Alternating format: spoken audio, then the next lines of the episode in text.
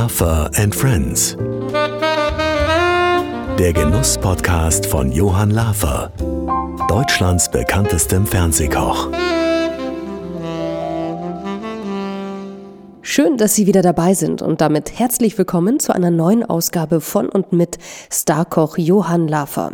Neben seiner Vorliebe für Genuss ist er vor allem auch Autor, Unternehmer und Gastgeber. Und wie immer erzählen in diesem Podcast prominente Wegbegleiter aus ihrem Leben und dürfen mit Johann über Genuss philosophieren. Und heute gibt es einen Gast, der fast jedem von Ihnen ein Begriff ist. Ja, liebe Sabrina, herzlichen Dank und ich glaube, du hast wirklich recht. Denn ich freue mich heute auf eine Grauendame der Literatur. Eine Frau, die als Autorin wie kaum eine zweite Frau so beliebt ist in ihrem Genre. Bestseller-Autorin Hera Lind. Und natürlich habe ich mir für Sie eine besondere kulinarische Überraschung ausgedacht. Aber bevor es losgeht, gibt es noch eine kleine Vita, wie immer an dieser Stelle. Hera Lind ist 1957 in Bielefeld zur Welt gekommen als Tochter eines Arztes und einer Musikpädagogin. Nach dem Abitur studierte sie Germanistik und Theologie in Köln, wo sie 1981 auch ihr Staatsexamen absolvierte. 1979 begann sie parallel zum Hochschulstudium eine Gesangsausbildung. In Salzburg, Wien und Stuttgart absolvierte sie Meisterkurse und 1989 bestand sie ihr Konzertexamen für das Opern- und Oratorienfach mit Auszeichnung. Sie war in den darauffolgenden Jahren als Solistin unterwegs und festes Mitglied des Kölner Rundfunkorchesters. Erste Schritte als Autorin entstanden während der Zeit ihrer Schwangerschaft, als sie aus Zeitvertreib ihren ersten Roman Ein Mann für jede Tonart schrieb. Dieses Buch wurde auf Anhieb ein Bestseller und der gleichnamige Film mit Katja Riemann, Uwe Ochsenknecht und Gudrun Landgräbe wurde ein Kinohit. Auch die Fortsetzung des Romans schrieb sie wieder während einer Schwangerschaft und auch dieses Buch wurde wieder ein Bestseller und verfilmt, bevor das dritte Buch von ihr erschien, Das Supervibe. Die Verfilmung des Romans wurde zu einer der erfolgreichsten Komödien in den Kinos 1996. Ihre Bücher stehen bis heute für Millionen Auflagen. Neben beeindruckenden Lesungen und Moderationen für die ARD schrieb Hera Lind weiterhin erfolgreiche Romane und widmete sich ab 2010 Tatsachenromanen. In denen schreibt sie über wahre Geschichten ihrer Leser und Leserinnen. Mit ihrem Mann, dem Hotelier Engelbert Leiner, lebt sie in Salzburg und ist stets auf der Suche nach neuen, passenden Stoffen für ihre Romane, die man ihr auf ihrer Website auch per Mail zusenden kann. Ja, ich bin so glücklich. Dieser Lebenslauf ist wirklich einzigartig. Liebe Hera, herzlich willkommen. Erstmal schön, dass du da bist. Ich freue mich auch, Johann. Das ist so eine Ehre für mich, denn ich glaube, wir kennen uns schon relativ lange. Weißt du noch genau, wann wir uns kennengelernt haben? Also auf jeden Fall bei irgendeiner Kochsendung. Und ja. mein Mann zieht mich heute noch damit auf, dass ich blinde Fische bei dir gemacht habe. Das ist Zwieback in Ei gewälzt und mehr konnte ich auch nicht. Ja. Dass ich mich damit ins Fernsehen getraut habe. Aber ist doch schön. Ist dann, ist dann, weißt du was? Ich meine, jetzt muss man mal ganz ehrlich sein. Früher war das etwas Besonderes. Ja, ja, genau. Ich habe das geliebt als Kind und äh, tatsächlich, das war so ein Nachkriegsgericht. Und ähm, irgendwie dachte ich, das muss ich jetzt mal der Welt vorstellen, dieses unglaublich leckere Gericht. Und ähm, ja, und seitdem haben wir uns eigentlich immer wieder getroffen. Genau, sehr oft. Und ich muss sagen, uns verbindet, glaube ich, ja auch äh, sehr, sehr viel, weil A, bewundere ich dich, dich natürlich sehr mit dem, was du machst und B, auch deinen Mann kenne ich sehr gut, der natürlich im Modellfach eine Koryphäe ist und war und mit dem habe ich mich auch sehr oft ausgetauscht, wenn es um, um inhaltliche Fragen geht. Deswegen glaube ich, haben wir heute relativ viele Themen, über die wir sprechen können. Aber zunächst mal fangen wir mal an. Äh, ich meine, was ich so nicht wusste, dass du so eine sensationelle Musikkarriere gemacht hast. Äh, und jetzt, das weiß man eigentlich gar nicht. Das ist schon in Vergessenheit geraten, was sehr schade ist. Ich habe nach meinem Lehramtsstudium äh, genau einen Tag bevor ich meine Referendarstelle angetreten hätte, in einem Container einer Gesamtschule in Aachen, äh, habe ich im äh, Westdeutschen Rundfunk vorgesungen für eine freie Stelle als Altistin. Mhm und wurde genommen unter 100 Bewerberinnen für die, für die tiefe Altvakanz. Und äh, seitdem war mein Leben ein Traum. Ich habe 16 Jahre mit diesem Kölner Rundfunk Symphonieorchester, Kölner Rundfunkchor Tourneen um die ganze Welt gemacht und habe noch unter Karajan und Scholti und äh, Leonard Bernstein himself gesungen. Nee. Welttourneen gemacht und ähm, überglücklich gewesen. Und es ist eine lebenslange Anstellung. Also ich wäre da, glaube ich, heute noch drin. Ich bin gerade 64 geworden. Ich weiß nicht, als alt darfst du, glaube ich, bis 65 weiter singen. Als Sopran musst du schon eher gehen.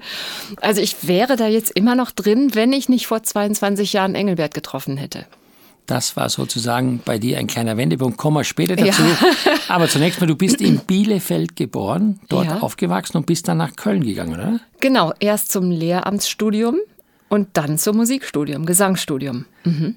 Also eine, eine, ja, wie soll ich sagen, eine Veränderung, weil du wohnst jetzt in Salzburg, äh, geografisch gesehen, die äh, deshalb auch wahrscheinlich kommen, weil du danach, nachdem du in Köln warst, ja auch studiert hast in Salzburg, korrekt? Ich habe immer die Sommerakademien in Salzburg gemacht. Das heißt, in den sechs Wochen Sommerferien, die wir hatten da beim Westdeutschen Rundfunk, habe ich auch immer noch von der großen Solo-Karriere geträumt und habe da die Meisterkurse belegt bei den damals wirklich angesagten Opernsängerinnen und habe mich da zum dramatischen Mezzo ausbilden lassen. Und ich war ganz kurz davor, diesen großen Absprung zu schaffen äh, als ich dann mein erstes Kind erwartete und mich dann für die Familie entschieden habe. Aber wenn man jetzt, ich sage mal wirklich äh, jetzt scherzhaft sagen würde, Singen hat nichts gebracht, ich schreibe lieber Bücher, habe ich, hab ich, hab ich damit recht? Nein, hast du nicht. Es, äh, Singen hat viel gebracht. Ich habe damit sehr gut Geld verdient, war damit sehr, sehr glücklich. Ähm, und habe, wie gesagt, davon geträumt, im großen Festspielhaus äh, hier so eine Carmen zu schmettern. Ich habe das alles drauf, diese Partien, diese Mezzo-Partien. Aber ich lernte damals den Vater meiner später vier Kinder kennen und war dann relativ bald äh, von ihm schwanger mit dem ersten Kind. Und dann hat sich einfach wirklich auch, er wollte unbedingt, dass ich äh, zu Hause bleibe und ihm den Rücken frei halte. Und äh, irgendwie wollte ich, sollte ich eine Arztgattin werden, wie schon meine Mutter. Und äh, habe mich schon in mein Schicksal gefügt. Und in dieser Schwangerschaft, als ich nicht mehr auf Konzerttournee nach Japan mitfliegen konnte, da habe ich in der Garage das Buch geschrieben, das erste, was ich dann eine Million Mal verkaufte. Und da habe ich mir ja auch das Pseudonym Hera Lind zugelegt, denn ich heiße mit Vornamen Herlind. Wusstest du das? Ja, ich Hast du gedacht, das, ich heiße Hera? Nein, nein, nein, nein. Ich habe schon, das habe ich schon gewusst, dass das ein Künstlername ist, mhm. aber ich wusste nicht mehr, aus was der entstanden ist. Also Hera Lind ist aus Herlind entstanden. Herlind, ja. ja. Genau. Und meine Eltern haben mich Herlind genannt, obwohl ich doch eigentlich ein Mädchen war. Und dann wollte ich eigentlich immer Frau Lind heißen. und indem ich Hera das Lind werde, jetzt, jetzt heiße ich Frau Lind. Also die Leute auf der Straße nennen mich Frau Lind. Und das Schöne ist, dass mein Mann jetzt mit Herr Lind angesprochen wird. Das erste Buch hieß Ein Mann für jede Tonart. Das ist ja dann verfilmt worden, wie gesagt. Das gab ja, war ja ein absoluter Bestseller. Das wurde dann gespielt von Katja Riemann, Uwe Ochsenknecht, Gut und Landgräbe. Von was handelt dieses Buch genau? Das war nichts als mein eigenes Tagebuch. Ich saß, wie gesagt, hochschwanger in der Garage und sehnte mich nach Zeiten zurück, wo ich mit auf Konzerttournee konnte und äh, habe eigentlich mein, meine Tagebücher durchforstet und habe, das damals kamen gerade die Computer raus, das war Ende der 80er Jahre. Und ich habe einfach auf dem Computer, weil das so leicht ging und Spaß machte, mein Tagebuch in eine Romanform umgeschrieben. Also die Sängerin, ein Mann für jede Tonart, die zwischen zwei Männern steht, nämlich einem für Dur und einem für Moll. das kann ich dir jetzt nicht so erklären. Ja, klar. Ist in Ordnung. Die war im Grunde ich. Und als das dann verfilmt wurde mit Katja Riemann, das war für mich so toll, weil diese Frau hat es so fantastisch gespielt. Aber die klassische Stimme, das war ich. Also sie singt ja in dem Film. Ja, ja. Sie singt das Verdi-Requiem und das Weihnachtsoratorium. Und das war meine Stimme. Ach, das war deine mhm. Stimme. Also sie hat nur so getan, als ob sie singen könnte. Ein, äh, einen Schlager hat sie selber gesungen, das kann sie viel besser. Ja. Äh, aber äh, die klassischen Sachen habe ich gesungen. Und das war sozusagen für dich dann so die Initialzündung, das weiterzumachen. Dann kam ja gleich irgendwann danach 96, glaube ich, der Supervibe, oder? Ja, das war dann schon die dritte Schwangerschaft. Also wirklich, Ach, es, war, so. es war eigentlich Ist jedes immer Buch nur eine Schwangerschaft? ja, tatsächlich. Die ersten vier Bücher waren immer im neunten und wirklich längsten Monat. Der neunte zieht sich verdammt hin. Ja. Äh, ich konnte nicht mehr singen, ich konnte sonst, ich kann auch sonst nichts, wirklich, Johann. Du weißt, ich kann nicht kochen und das ist nicht Fishing Ach, for Compliments. Komm, ich komm, kann komm. nichts. Ich kann auch keine Laterne selber basteln oder irgendwelche Eierschnecken basteln oder backen. Ich habe mich immer in die Garage gesetzt und habe einen Roman geschrieben, um diesen neunten Monat rumzukriegen und habe dabei schallend gelacht. Alkohol darfst ja auch nicht trinken in der Zeit. Ich habe mich wirklich köstlich mit mir selbst amüsiert.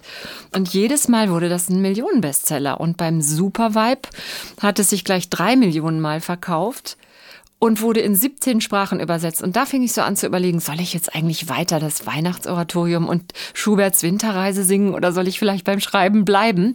Aber ich, ich habe bis zum Jahr 2000 war ich Sängerin.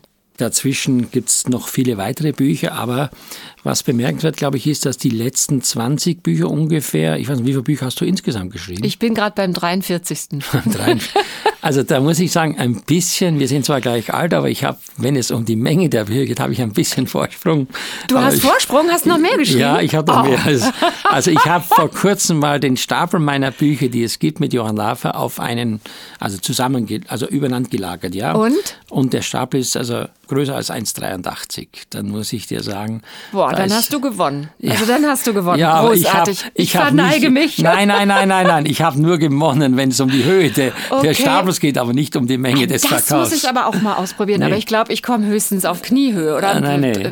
ja, 43 ja. Taschenbücher übereinander, das ist nicht so toll. Nee, Vielleicht Hüfthöhe. Schon, ja, aber es ist schon wirklich, ich meine, die Auflagen von dir sind ja outstanding und ich meine, du weißt ganz genau mittlerweile, was ist das, was den Leser interessiert und die letzten Bücher, die letzten 20, glaube ich, das sind alles Geschichten, die dir zugetragen werden. Das sind wahre Geschichten, das sind zum Teil sehr schwere Schicksale. Also ich habe mit dem lustigen, mit der lustigen Frauenliteratur, und das muss ich jetzt schon fast in Anführungsstriche setzen, weil es Frauenliteratur ist heute etwas völlig anderes als damals in den 90ern. Meine Töchter schreiben Frauenliteratur. Das ist höchster Feminismus. Ähm, damit habe ich aufgehört ähm, und habe angefangen, Tatsachenromane zu schreiben, weil ich so großartige Geschichten von meinen Leserinnen und Lesern zugeschickt bekomme ob das äh, noch die Flucht aus Pommern war oder aus dem Banat oder jetzt mache ich gerade eine Geschichte über eine, die als 16-Jährige zur Zwangsarbeit nach Sibirien kam. Die lebt noch, die Frau, die ist äh, 94 und hat acht Kinder dort bekommen und hat elf Jahre dort Zwangsarbeit geleistet im Wald, die hat Bäume gefällt. Nee. Also es sind bei minus 50 Grad übrigens. Es sind unfassbare Schicksale, die mir zugetragen werden. Und inzwischen empfinde ich auch sowas wie eine Verantwortung dafür, dass solche Geschichten auch nicht verloren gehen. Denn diese Zeitzeugen, Zeitzeuginnen sterben langsam aus. Das aktuelle Buch ist ja auch ein Bestseller. Lass uns mal kurz daran teilhaben. Was ist da die Geschichte? Es ging um die DDR, glaube ich, um Flüchtlinge. Das ist, äh, die, die, Hölle war der Preis, ging um eine Frau, die aus der DDR fliehen wollte im Kofferraum als 22-jährige Tänzerin und wurde dreieinhalb Jahre lang in Hoheneck, im Zuchthaus Hoheneck eingesperrt. Das war die Geschichte, die hat Platz eins der Bestsellerliste erreicht, weil sie wirklich so, also sie nimmt einen wirklich so mit. Äh, das war aber schon letztes Jahr und was jetzt gerade aktuell äh, rausgekommen ist, ist eine Geschichte über häusliche Gewalt. Und diese Protagonistin ist die jüngste, die ich je hatte, die ist jetzt erst 40. Und ihre Geschichte spielt, als sie ein Kind war. Der Vater hat sie auf das Brutalste immer geschlagen und besonders die Mutter. Und als sie als erwachsene Frau das Haus erbt, das direkt neben dem Haus ihres Vaters steht, nämlich von ihrer Großmutter, ja. mütterlicherseits, die inzwischen tot ist, ähm, da überlegt sie sich das lange. Ziehe ich in dieses Haus neben den Mann, der mich mein Leben lang geschlagen hat?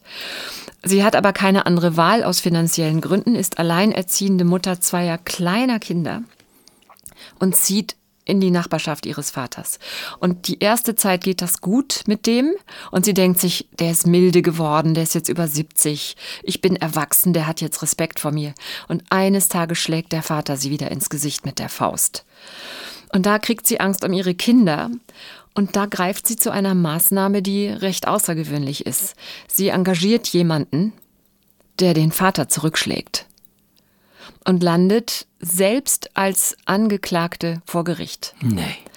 Äh, und zwar wird sie des Totschlages angeklagt, äh, weil das Ganze aus dem Ruder gelaufen ist. Es ist wirklich ein wahnsinnig spannender Krimi und diese Frau hat dann in dem Prozess, der Tage dauerte, es geschafft, die Richter und die Schöffen zu überzeugen, dass sie nicht anders handeln konnte.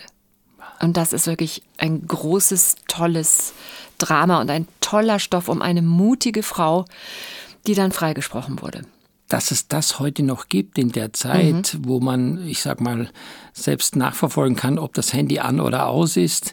Worauf führst du diese Missstände zurück? Also ich glaube, gerade in Corona-Zeiten, wo die Menschen zu Hause auf engem Raum eingesperrt waren, äh, ist natürlich die häusliche Gewalt noch mehr gestiegen. Äh, Männer, die dazu neigen, cholerisch zu werden oder die Beherrschung zu verlieren, haben es vielleicht dann noch öfter getan. Und die Frauen hatten noch weniger Möglichkeiten, sich an jemanden zu wenden. Und häusliche Gewalt ist aktueller denn je, was mir entsetzlich leid tut. Aber diese junge Frau, um die es geht, ich muss mal gerade den Titel sagen, mit dem Rücken zur Wand heißt, ja, heißt das Buch, mit genau. dem Rücken zur Wand. Eigentlich ein sehr guter Titel dafür. Ja. Äh, die ist bei der Polizei gewesen, die ist beim Jugendamt gewesen, die hat alles versucht und man hat immer gesagt, solange nichts Schlimmeres passiert, als dass der dir ein blaues Auge haut. Äh, sie durfte noch nicht mal einen Pfefferspray mit sich führen gegen ihren eigenen Vater, der sie nachts in der Garage überfallen hat. Nee. Sie durfte noch nicht mal eine Taschenlampe in der Hand haben, weil der Vater dann eine Gegenanzeige erstattet hat.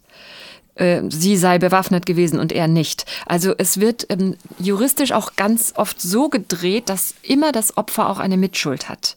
Und das ist dieser jungen Frau ihr Leben lang so gegangen und auch ihrer eigenen Mutter, die am Ende gestorben ist an den Folgen dieser Misshandlungen.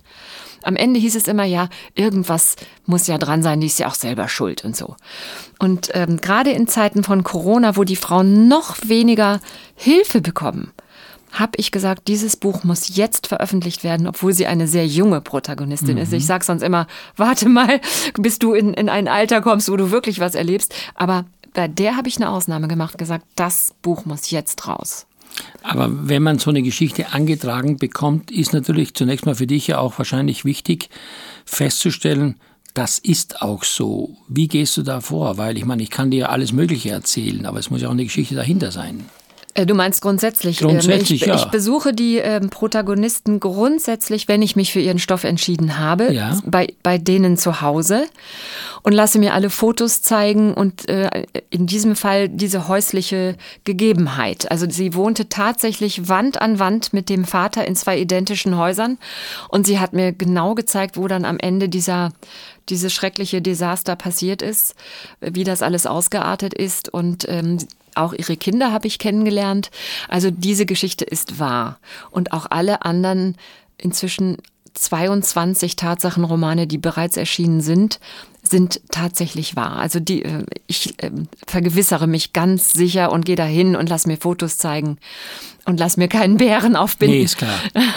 Weil am Ende wärst du ja auch mitverantwortlich, wenn man da was absolut. schreiben würde, was, was irgendwie an den Haaren herbeigezogen Nein, das, ist. Nein, das äh, ist nicht der Fall. Und äh, sie versichern es auch vertraglich. Also der, der Verlag, für den ich arbeite, der hat ja einen Justiziar, der sich da auch absichert. Also für alle, die gerne die Geschichte lesen möchten, die müssen sich das Buch besorgen, weil es ja wirklich, glaube ich, so eine emotionale Geschichte ist. Und ich glaube auch, man muss solche Dinge in der Öffentlichkeit schon kundtun, weil man sonst auf diese Missstände viel zu wenig hinweist, oder? Ich denke ja. Viele Frauen schämen sich natürlich. Ich, ich wurde gestern in einem anderen Interview gefragt, wenn deine Freundin oder wüsstest du jemanden aus deinem Freundinnenkreis?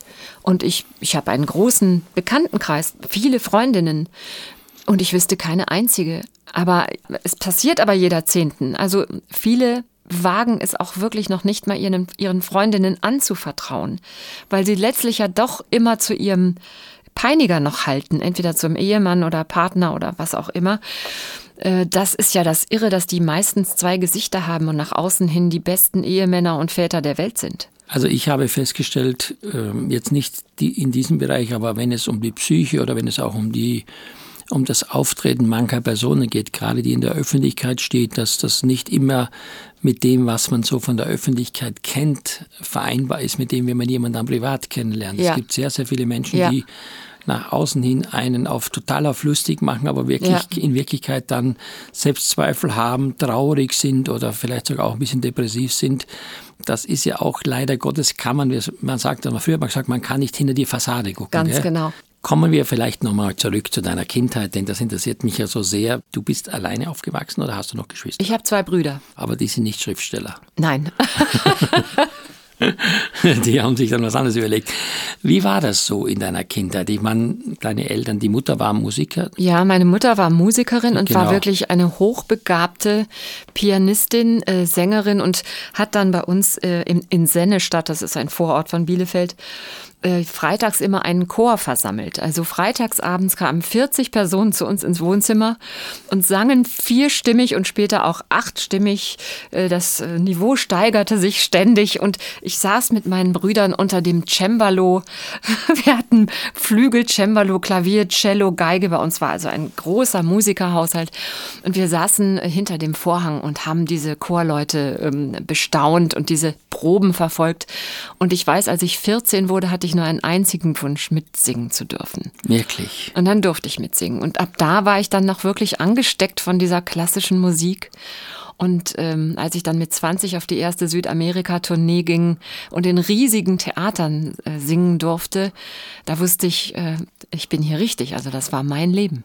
Wie war es denn so? Ich meine, wir machen einen Genuss-Podcast. Musik ist natürlich auch purer Genuss, aber ein bisschen interessiert mich auch so deine Kindheit kulinarisch. Wie war das denn so? Wie, wie bist du aufgewachsen? Man, die Spezialitäten. Ich sage nur blinde Fische. Nein, nein, nein. Also das ist ja, pass auf, dazu muss man sagen, das ist ja so ähnliches, was, wie sagen wir, mhm. Amerita sagt man ja. dazu oder okay, so. ja, ja, Amerita, Weil ja, genau, ich, das war ich das. Ich musste ja sagen, dass viele Gerichte, die wir aus der Vergangenheit kennten, die sind ja aufgrund der Ist-Situation ja, entstanden, nämlich natürlich. durch Armut mhm. oder durch karge Landschaften, mhm. durch auch man hat ja nichts gehabt. Man hat versucht, aus dem, was man wirklich hatte. Ich hatte zum Beispiel jetzt einen gehabt in der Küchenschlacht, ein relativ junger Mann, der kommt vom Bauernhof und der hat mir dann gezeigt, Mehlklöße. Früher hat man in Hessen Mehlklöße mit Kartoffeln gegessen, also einfach aus Mehl, so ähnlich wie ein Spätzleteig gemacht. Das ist ja auch etwas, was man, weil man Mehl immer hatte, weil man dann Eier hatte, weil man Kartoffel hatte, hat man dann daraus ein sehr spartanisches Essen gemacht. Mhm. Und bei euch wahrscheinlich war es ja dann auch so, dass man nicht immer alles zur Verfügung hatte, oder? Äh, ich denke, dass meine Eltern schon eigentlich alles zur Verfügung hatten. Mein Vater war Arzt, aber meine Mutter war eine so äh, besessene Musikerin und ich sage immer, sie durfte nicht studieren, während ihr Bruder Musik studieren durfte. Der wurde Professor an der Kölner Musikhochschule und sie war die Hausfrau und Arztgattin und sie hat Klavier gespielt von dem Moment, wo wir zur Schule gingen, bis zu dem Moment, wo wir wiederkamen. Und dann sagte sie immer, stehenden Fußes hat sie dann Kartoffeln geschält. Also das, das Essen hatte nicht so einen Stellenwert. Die Kunst hatte den viel größeren Stellenwert. Sonntags zum Beispiel spielte sie drei Messen in der Kirche, die Orgel die Frühmesse, die, die, das Hochamt und dann irgendwie noch eine Spätmesse und die Vorabendmesse. Und das Essen wurde immer so zwischendurch ganz schnell abgehandelt. Mhm. Also sie war niemand, der ähm, lange und bedächtig in der Küche stand. Es war eigentlich eher ein Hetzen und schnell, schnell äh, und abspülen und zack und wieder ans Klavier. Nachmittags kamen die Schüler. Da kamen von drei bis sieben Uhr die Klavierschüler, die Gesangsschüler, dann wurde Hausmusik gemacht. Also sie war so in ihrem Element und hat es halt zu Hause äh, gemacht, diese Musik, obwohl ihr eigentlich eine Professur zugestanden hätte. Hat das, was du in deiner Kindheit erfahren hast, auch auf deine vier Kinder Einfluss genommen? Ja. Erstmal bin ich schon mal anders geworden und bin da ausgebrochen aus diesem Schema. Auch ich habe ja den Vater meiner Kinder auch nicht geheiratet. Ähm, ich habe vier Kinder mit diesem Kölner Arzt, weil ich mir meine Freiheit bewahren wollte, instinktiv. Ich wollte eben nicht die Arztgattin sein, die die Hemden und Arztkittel bügelt und um zwölf das Essen auf den Tisch stellt. Du hast dich ja dann von deinem Mann getrennt und äh, du hast eine sehr, sehr bewegende Geschichte zu erzählen, wahrscheinlich, wie du deinen neuen Mann kennengelernt hast aufgrund einer Kreuzfahrt, ja? Mm, der war der Hotelmanager auf dem Traumschiff. Auf 1999 genau. haben wir uns kennengelernt im Juni. Ja. Und ich machte damals meine Lesungen an Bord. Ich war auch noch als Sängerin an Bord. Ich machte noch meine Showabende an Bord. Äh, ich bin sogar mal für Harald Junke eingesprungen, der nicht auftreten konnte und habe da den Abend irgendwie geschmissen mit irgendwelchen. Warum konnte er nicht auftreten? Das sage ich, das verrate ich dir nicht. okay. Ich erinnere mich noch, ich habe in Berlin gelebt und das wissen die wenigsten. Da gab es noch diese Litfaßsäulen, weißt du, diese ja, runden Säulen da. Natürlich. Da hatte, ich weiß nicht, das war ein Freund von ihm, der hatte doch noch Werbung gemacht für so ein China-Restaurant. Ich weiß nicht, ob du das weißt. Der war so Testimonial für so ein China-Restaurant. Ja, also der hatte alles Mögliche. Ich glaube, der hat nicht viel ausgelassen, oder? Der Harald Junke. Nee, wie, der, wie sagte der, wir hatten einen gemeinsamen Manager und der sagte immer, für Geld machst du alles. Gut, aber jetzt zurück zu deiner Geschichte. Ja, also da lernte ich den Hotelmanager des Traumschiffs kennen. Es war nicht Sascha Hehn, denn Nee. der ist das ja nur im Fernsehen, sondern Genau. den, den echten. Engelbert. Genau, und mit dem bin ich jetzt seit 22 Jahren sehr, sehr glücklich. Auch verheiratet. Aber du warst zu dem Zeitpunkt auf dem Schiff, äh, warst du noch mit deinem ehemaligen Mann zusammen? Ja, wir waren aber nicht verheiratet. Ich Nee, meine, das ist, macht jetzt keinen Unterschied. Das ist Ja, jetzt auch. aber wenn man vier Kinder hat, dann kann dann man schon sagen, das, dann gilt das schon. dann ja, hat man schon mit stimmt. jemandem was zu tun gehabt. Hat Also man schon mal Fall. getroffen Hat man zwischendurch. zwischendurch getroffen, genau.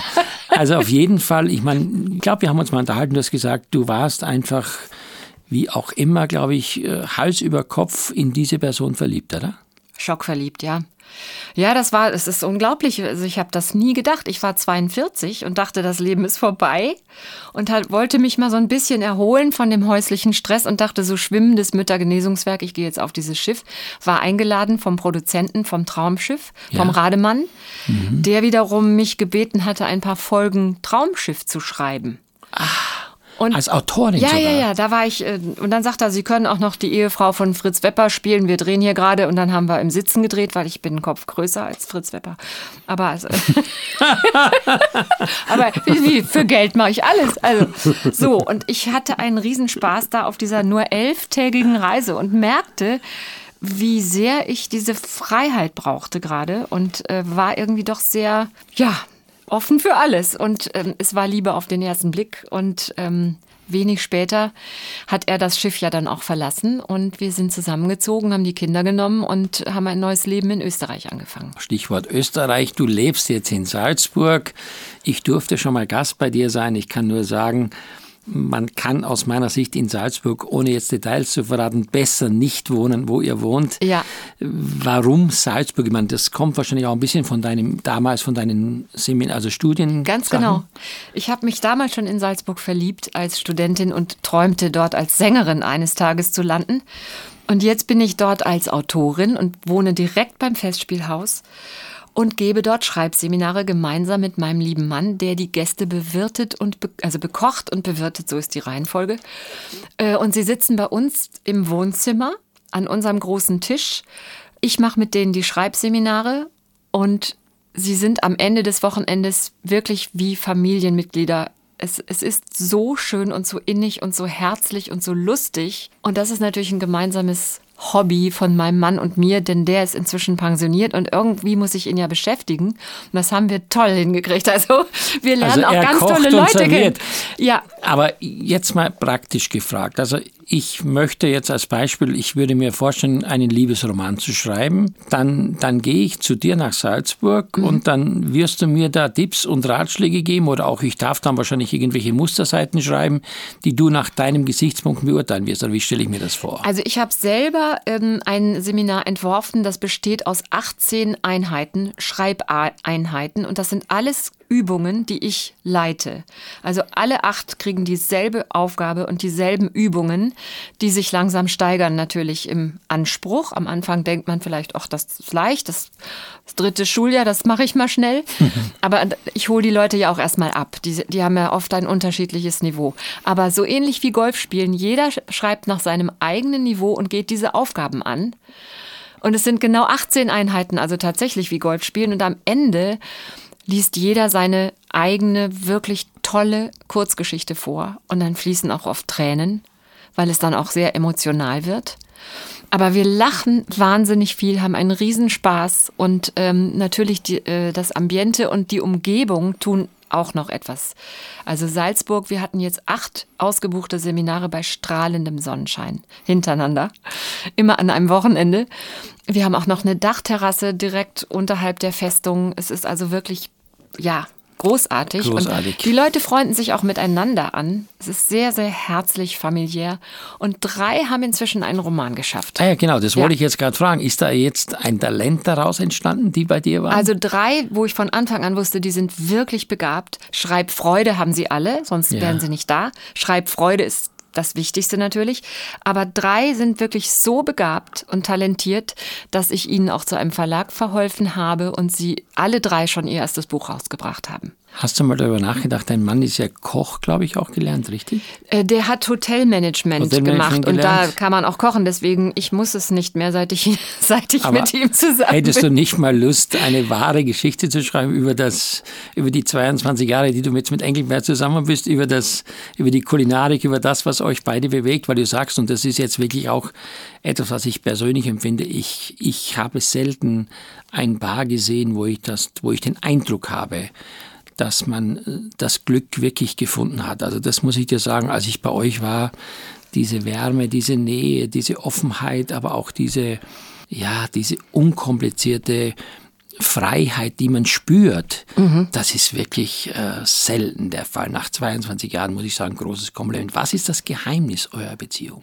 Es ist einfach ein unfassbares Glück, dass wir uns getroffen haben. Wir passen so gut zusammen. Wenn es nicht passt, kann man sich noch so verbiegen und Kompromisse machen und sich oder den anderen verändern wollen. Auf Dauer, wenn es nicht passt, dann passt es nicht. Und Engelbert sagt immer den schönen Spruch, Männer müssen sein wie ein gutes Haarspray. Halt geben, aber nicht kleben. Und damit ist alles gesagt. Oh, das muss ich Ja, merken. Männer er- müssen sein wie ein gutes Haarspray, Halt geben, aber nicht, nicht kleben. kleben. Und das, genau das tut er. Ähm, ich bin der freieste Mensch, ich darf tun und deswegen komme ich so gern wieder nach Hause. Ich fühle mich nicht eifersüchtig verfolgt oder beäugt oder kontrolliert, äh, weil in meinem Beruf komme ich unter Leute und bin unterwegs und manchmal auch wochenlang oder war ich zumindest früher Ja. als Sängerin oder als ich auch noch viel auf Bühnen auftrat. Und, und jetzt bin ich, ich komme so gerne in dieses wunderbare, warme Zuhause, weil er mich freilässt. Jeder Vogel kommt zurück ins Nest, wenn er fliegen darf. Das ist so einfach. Du hast mir vorhin gesagt, als die Frage aufkam, haben Sie schon was gegessen? Dann hast du hier erzählt, mein Mann, der Engelbert, hat mir ein Butterbrot oder ein Käsebrot mitgegeben. Ja. Du hast es so beschrieben, als hätte dir jemand jetzt einen neuen Diamantring von, von Bulgari geschenkt. Ich meine, Jetzt, jetzt, jetzt ich erzähl den mal, kann man ja nicht erzähl mal, essen. ich bin ja Koch, ich, ich möchte wissen, was ist denn das Geheimnis eines Brotes von deinem Mann? Was ist da so Na, besonders? äh, alleine mit welcher Liebe er heute Morgen, während ich meine Pilatesübungen machte, geht er zum Supermarkt und weiß genau, welches Brot ich mag, wie frisch ich das mag, in welcher Dicke ich das bitte geschnitten haben möchte und was ich da drauf haben mag, welchen Käse, nämlich Gouda. Und dann hat er noch ein Salatblatt dazugelegt. Also es ist so mit Liebe, wirklich. Und so lieb eingepackt und mir noch so ein Sackerl gemacht, weißt du, so ein Jausensackerl, wie so eine fürsorgliche Henne. Er ist so fürsorglich. Das habe ich in meinem Leben noch nie erlebt. Noch zu keiner Zeit. Also ich glaube, die Frauen, die jetzt zuhören, die, Ja. werden, die werden intensiv darüber nachdenken, ihren Partner. Zum, zum Schreibseminar zu kommen und Ja. ihn kennenzulernen. Ja. Das stimmt. Die Frauen, die, die sind alle am Ende so begeistert von Engelbert, dass sie wahrscheinlich den gerne selber hätten. Aber den behalte ich. Und weißt du was, ich habe jetzt ein großes Problem. Bei uns gibt es im Podcast immer was zu essen. Und Okay. äh, ich habe jetzt kein Käsebrot, ich muss ehrlich sein. Aber ob ich es schaffe, nach dieser Lobhudelei irgendwas aus meiner Küche zu zaubern, das nur annähernd, An das annähernd Käsebrot an das Käsebrot kommt, lass dich überraschen. Ja, das tue ich. Boah, das habe ich jetzt gebraucht. Köstlich. Ich habe das Gefühl, dass mir gegenüber jemand sitzt und der zumindest mal, wenn ich das richtig einschätze, ein glückliches Lächeln hat in den Augen. Ja, gerade habe ich ja deinen köstlichen Kaiserschmarrn gegessen. Der war ja wirklich fantastisch. Danke.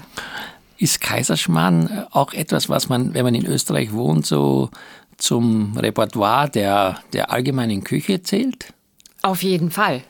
Also wenn wir mit Freunden essen, gibt's immer zum Nachtisch Kaiserschmarrn. Wirklich? Aber nicht von mir gemacht, das muss ich ganz ehrlich Ja, zugeben. jetzt kommt die Frage eben, ich hätte keine Ahnung, wie man sowas ist, macht. ist, jetzt ist natürlich jetzt die Frage, die au- aufgelegt ist, ist der von deinem Mann besser als meiner oder kann ich mich messen damit? Also du bist natürlich der Profikoch, äh, Johann. Äh, du, bist überhaupt nicht zu steigern natürlich. Aber Engelbert ähm, gibt sich wirklich wahnsinnig Mühe und er, er, be- er zum Beispiel in den Schreibseminaren gibt es Kaiserschmarrn zum Nachtisch und die Leute sind alle begeistert. Toll. Wie stelle ich mir das vor? Ich meine, Schreiben hat ja wahnsinnig viel mit, zunächst mal, glaube ich, mit Kreativität zu tun, mit natürlich Backgroundwissen zu in deinem Fall durch die Geschichte. Aber ich merke bei mir, wenn Rezepte schreiben, klar, sind natürlich noch et- etwas anderes als eine Geschichte zu schreiben. Aber ich habe manchmal Phasen, da geht bei mir gar nichts. Da, da wenn einer, was ich hasse, wenn einer sagt, geben Sie mir bis morgen die drei Menüs ab, die wir brauchen jetzt für die Zeitschrift. Da muss ich sagen, das ist für mich manchmal nicht machbar. Wie ist das bei dir? Ich glaube, das kann man nicht vergleichen. Also du schreibst ja über deine Kunst des ja. Kochens und äh, ich glaube, das ist sehr schwierig, dass äh, bei mir fließen die Worte, so wie du mich jetzt auch kennst. Ich schreibe immer so, wie wenn ich mit meiner besten Freundin spreche. Denn meine Leserin ist in dem Moment meine beste Freundin. Und ich muss ja nichts sachlich Korrektes tun, wie wenn ja, du ein Rezept klar. schreibst.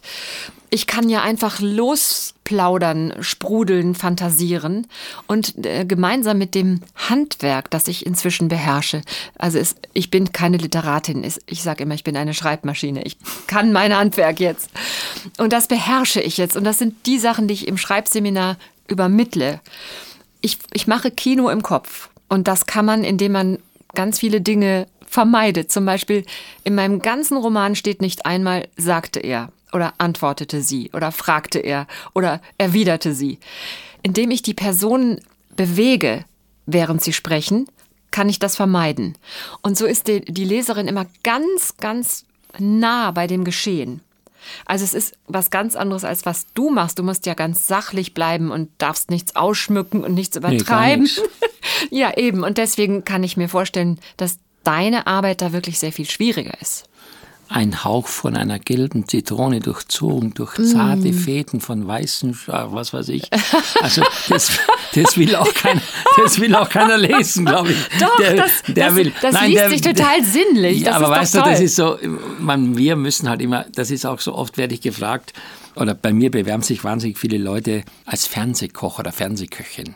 Okay. Und dann denke ich mir mal wahrscheinlich so wie bei dir, bewerben sich als Co-Autorin oder Schriftstellerin. Und dann denke ich mir mal, was haben die für Vorstellungen, ja? Mhm. Wir haben ja, wir müssen ja auch zum Beispiel viele Dinge, die man sieht, emotionalisieren. Also wenn ich dann sage, bei meiner Sendung, schauen Sie mal hier, diese wunderbare Tomate, wie toll die riecht, würde doch mal jeder sagen, der spinnt doch, das sieht man doch, ja. Aber es ist so ähnlich wie bei dir, auch ja. die Emotion spielt schon eine ganz Natürlich. große Rolle. Natürlich, also ich sage auch immer, schreibt sinnlich und damit meine ich nicht erotisch sinnlich, ja. wobei das ja eine Möglichkeit ist, aber sinnlich äh, kann man schreiben über Gerüche, über Gefühle, über wie etwas schmeckt, das ist ja dann dein Gebiet, ja. ähm, wie sich etwas anfühlt. Wir machen Übungen, wie fühlt sich Angst an, wie fühlt sich Vorfreude an, wie fühlt sich Eifersucht an. Da machen wir so eine Übung. Da kommen die tollsten Sachen raus aus den Leuten und sie sagen, das habe ich noch nie begriffen, dass ich das so fühle. Mhm. Und sie können es dann in Worte fassen. Und eigentlich ist das wunderbar. Ist das nicht wunderbar, dass man, dass man als erwachsener Mensch irgendwann mal was in Worte fassen kann, was andere so berührt, dass sie anfangen zu weinen? Das Wahnsinn. ist doch großartig. Das ist, das ist, also das, das schaffen wir mit Rezepten, glaube ich, nicht. Also das wäre meine neue Herausforderung. Ich glaube, ich mir muss, würden Sie du, weinen. Ich muss einmal, ich muss einmal bei dir ein Schreibseminar besuchen, wie man ein Rezept beschreibt, dass einer weint, ja. bevor er was gegessen hat. Du warst vor kurzem in Urlaub, in, hast du mir gesagt, in, in Griechenland, ja, ja, mit deinem Mann. Wie stelle ich mir das vor? Ähm, kannst du loslassen? Äh, bist du dann auch, sagen wir mal, in so einer Zeit, wo du zusammen bist und alles zur Seite legst, ganz normal? Oder denkst du schon wieder jedes Mal beim Spazierengehen, was muss ich morgen schreiben, was muss ich morgen weitermachen? Ich hatte jetzt einen Rollkoffer, es gibt ja diese kleinen Rollköfferchen, diese praktischen, nur voll mit Manuskripten, also Einsendungen. Es sind ja noch keine Manuskripte. Es sind Einsendungen von Lesern und Leserinnen. Ähm, und ich habe pro Liegestuhleinheit, glaube ich, drei Lebensgeschichten gelesen. Und viele sind in Kreta natürlich geblieben, aber äh, drei Volltreffer habe ich gefunden. Deswegen war das ein ganz toller Urlaub. Und sobald wir dann aufhören, im Liegestuhl zu liegen, äh, gehen wir spazieren. Also wir laufen sehr viel, täglich so zwölf Kilometer. Und dann wird mein armer Mann vollgetextet, natürlich mit dem, was mich begeistert. Drei Geschichten habe ich gefunden, die ich machen werde. Diese Leute sind schon unter Vertrag inzwischen. Und alle drei haben auch meinen Mann begeistert. Und das ist natürlich super, weil er hat auch diese Menschenkenntnis durch seine äh, über 30 Jahre Schiff Hotelmanager sein, weiß er ganz genau, äh, wie man diesen Menschen auch vertrauen kann. Und wir haben die besucht, und aber das willst du ja gar nicht wissen. Du wolltest wissen, wie der Urlaub war. Nee, nee, nee, das, das, das gehört schon dazu, weil ich meine, ich sag mal, ich könnte ja auch genauso sein, dein Mann war ja Manager vom Schloss Bichlein, vom Schloss Fuschel, auf dem Schiffdirektor, mhm, mhm, äh, dass man vielleicht da die Rollen vertauscht und sagt, okay, jetzt äh, höre ich mal zu, was mein Mann über die Dienstleistung des Hotels berichtet oder über den Strand oder über die Servicequalität. Das macht er natürlich Wahnsinn, ja, der, der, der stiefelt morgens, wenn ich noch schlafe, durch die Anlage und kommt dann wieder und sagt, was alles verkehrt ist und wo Dreck rumgelegen ist und welche Leitung nicht verputzt ist und so. dann sage ich immer, wir, wir sind doch in Urlaub. Und das sagt er dann natürlich auch zu mir, wenn ich dann das vierte oder fünfte Manuskript aus dem Koffer ziehe. Aber wenn man etwas mit Leidenschaft macht, Johann, und das weißt du auch, dann muss man doch im Urlaub davon gar nicht Abstand nehmen. Nee, auf keinen Fall. Ja. Ich finde, dass man ist dann so. Also ich glaube, so. mhm. dein Erfolg hat wirklich was damit zu tun, dass du mit großem Engagement, mit großer Hingabe dich in diese Situation ver verlagern oder versetzen kannst, das Gefühl annehmen kannst, was in einem Menschen vorgeht, der so ein Schicksal erleidet ja. oder so eine Situation mhm. erleidet. Und das bringst du dann mit deinen, mit deinen Worten zum Ausdruck, oder? Genau, also ich, äh, ich beschreibe es einfach lebendiger, bunter, farbenfroher, ähm, temporeicher, manchmal sogar witziger, obwohl es sehr schwere Geschichten sind. Aber gestern habe ich bei einer Szene auch wirklich laut gelacht. Ein kleiner Junge, äh, der in Jugoslawien aufgewachsen ist und als Vierjähriger schwerst verletzt von Partisanen gefunden wurden, während seine Eltern beide tot waren in den Trümmern. Ja wird von den Partisanen mit in die Wälder genommen und schwerst verletzt über, über zweieinhalb Jahre dort versteckt in Höhlen und so weiter und nur mit Naturheilmitteln ähm, halbwegs am Leben gehalten, bis schließlich die SS kommt, die Waffen-SS, und die drei Partisanen erschießt. Und da ist der kleine Sechs. Und dann kommt der in dieses in dieses Lager der SS und kriegt eine Uniform angezogen mit sechs Jahren und wird von, er wird Hitler vorgeführt als der jüngste Rottenführer ever und sagt dann sein Sprüchlein auf und diese Szene ist dann wirklich so wahnsinnig lustig. Also du siehst, selbst in der schlimmsten, im schlimmsten Schicksal finde ich dann auch immer noch etwas, worüber man von Herzen lachen kann. Ich habe dir das jetzt im Schnelldurchlauf erzählt, aber das ist die Geschichte, die ich gerade schreibe. Der Mann ist inzwischen 86 Jahre alt, wurde dann später in Wien adoptiert von einem Arzt, hat selber Medizin studiert, ist ein ganz erfolgreicher Arzt geworden und hat mir jetzt mit 86 seine Geschichte geschickt. Und das war die, die ich in Kreta gefunden habe. Und da bin ich natürlich so begeistert und beseelt, wenn ich sowas finde, dass der Urlaub für mich deshalb schon ein Volltreffer ist. Und es ist ganz witzig, er hatte, der Mann, der, der ältere Arzt, hatte eigentlich nur für seinen Freundeskreis das aufgeschrieben und zu einem Selbstverlag Büchlein hat binden lassen. Und irgendeine ehemalige Patientin hat dann gesagt, das müssen Sie der Hera Lind schicken. Und da sagte der, wer ist Hera Lind? Kenne ich nicht. muss man die kennen. Und dann ist es über diese Patientin zu mir gekommen und dann habe ich zum Hörer gegriffen und gesagt, ja sowieso, das ist einfach großartig. Und der wusste ja gar nicht mehr, wie er hieß. Also als der als kleiner Junge da von den Partisanen mitgenommen wurde, er ahnt, wie sein Vorname war, aber er weiß nicht, wenn er geboren war, wurde, wie sein Nachname war, gar nichts. Er hat also eine völlig neue Identität angenommen und durch den Zweiten Weltkrieg ist er mehrfach in die anderen Fronten wieder geraten. Aber die Szene, wo er Hitler begrüßt und ein Sprüchlein aufsagt, äh, das, das habe ich wirklich gestern.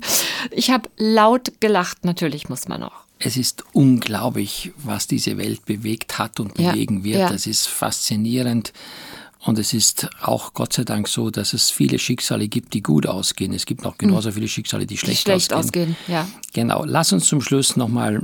Über das Essen reden. Nein, nicht, nicht über das Essen reden, aber lass uns zum Schluss nochmal zwei Dinge, würde ich ganz gerne mit dir nochmal kurz ansprechen. Das eine ist natürlich, wenn man so erfolgreich ist wie du, dann hat man ja sicherlich manchmal das Gefühl, dass es nicht wahr ist, weil man ja, wenn man immer ein Bester nach dem anderen schreibt, dann denkt man ja, sehr selbstverständlich. Hast du in deinem Leben auch schon mit Rückschlägen äh, zu tun gehabt oder kann man sagen, Herr Lind ist immer nur auf einer Einbahnstraße unterwegs. Nein, Johann, du weißt das ja, dass ich eine, eine, einen Skandal ausgelöst habe mit meiner Trennung damals vom Vater meiner Kinder.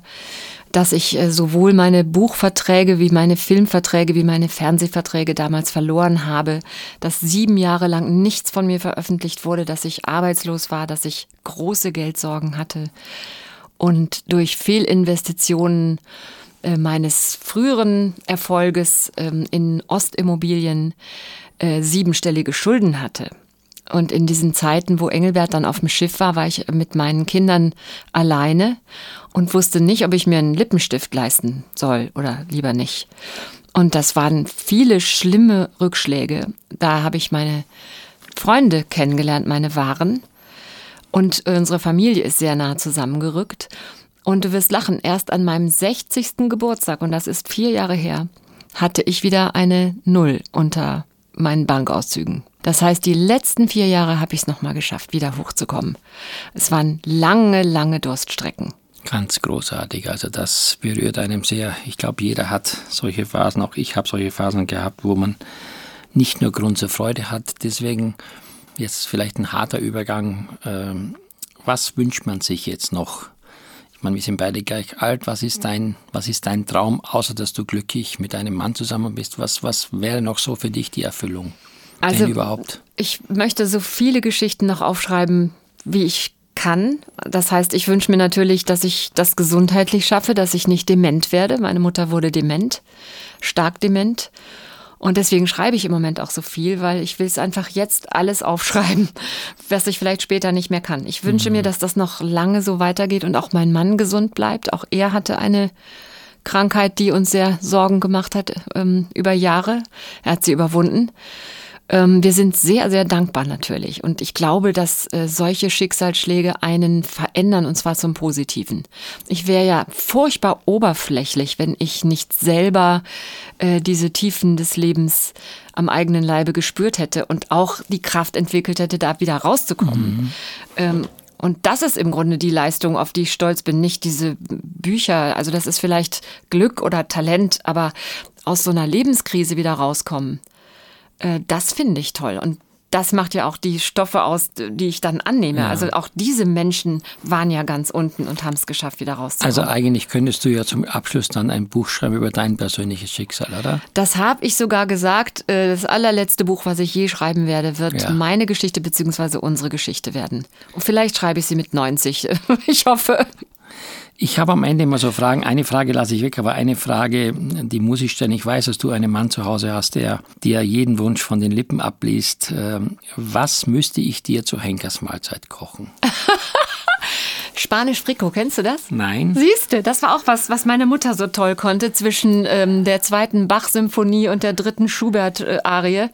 Ähm, äh, Spanisch Frico geht mit äh, zerstampften Kartoffeln, gehacktem und Gemüse und alles durcheinander gematscht mit so einem großen Ding und dann ordentlich Maggi drauf. Das habe ich so geliebt. Wie? Nochmal Kartoffeln mit Hackfleisch, Gemüse, alles der Stamm. Also man würde heute Maggi sagen, drauf. man würde heute auch sagen, könnte auch sagen, quer durch den Kühlschrank, oder? Also, lieber Herr, ich äh, möchte jetzt keine Details mehr weiter erfragen. Ich habe heute zwei Dinge kennengelernt von dir, die, mich, die für mich neu sind. Einmal Spanisch Fricko und das erste war was nochmal? Die blind, blinden Fische. Die blinden Fische, also Zwieback in einem Backteig ausgebacken. Ich muss sagen, kulinarisch war es für mich heute ich ganz wusste, dass ich Neues. eine Enttäuschung bin. Nein, nein, nein, nein, ganz im Gegenteil. Es war große so Freude. So haben wir uns nämlich kennengelernt, ja, Johann, und das genau. ist eine lebenslange Freundschaft ja, geworden. und es ist wirklich schön, wirklich schön. Also ganz äh, nochmal herzliches Dankeschön vom tiefsten Herzen. Ich habe mich so wohl gefühlt, hier mit dir zu sein und äh, es ist so schön. Es gibt so viele Gemeinsamkeiten, über die man nicht immer sprechen muss, die man fühlt, die man ja. empfindet. Mhm. Liebe Hera, ich bin mir sicher, dass es nie dazu kommen wird, dass ich dir Spanisch Frico kochen muss. Schade äh, nichtsdestotrotz, äh, ich bin immer für dich da und ich danke, danke ganz Johann, herzlich. das weiß ich. Vielen, vielen Dank. Dank. Ich war und gerne hier. Alles Gute. Das war Lava and Friends, der Genuss-Podcast. Abonnieren Sie einfach diesen Podcast. Dann entgeht Ihnen keine Episode.